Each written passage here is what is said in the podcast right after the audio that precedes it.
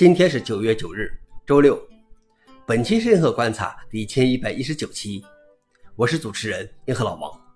今天的观察如下：第一条，无人注意，新安装的乌邦图二十三点零四不支持安装三十二位应用。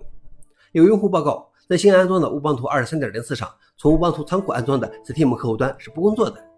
在乌邦图二十三点零四中，使用了基于 Flutter 的新安装程序，它在后台使用了 Subquity，默认情况下并不支持三十二位库。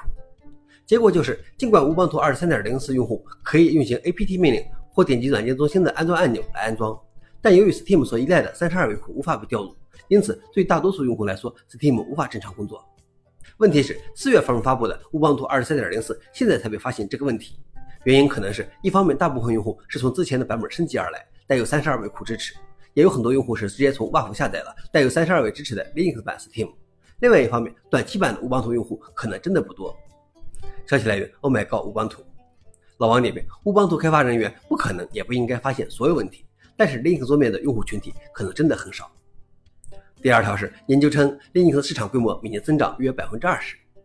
根据一家研究机构的报告，二零二二年全球 Linux 操作系统市场规模为六点二亿美元，预计在预测期内将以百分之十八点九四的年复合增长率增长，到二零二八年将达到十七亿美元。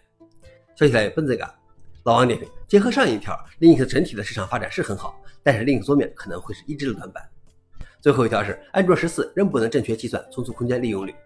我们通常依靠安卓的存储利用率工具来查找占用存储空间的应用程序和文件，以便在需要时卸载或删除它们。然而，有专家发现，谷歌对安卓系统组件占用空间的计算存在缺陷。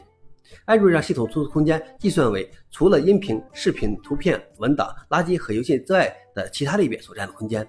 也就是说，安卓系统不仅仅包括安卓系统文件。消息来源：安卓 Police。老王点评：只能说安卓开发人员偷懒了，他们认为就不应该有偷偷以其他未分类类别出现的文件。最后是回应，在 Linux Torvalds 提出批评后，Bcachefs 首席开发者继续表达了他对 Linux 内核上游进程和开发者互动的不满，表示要休息一段时间。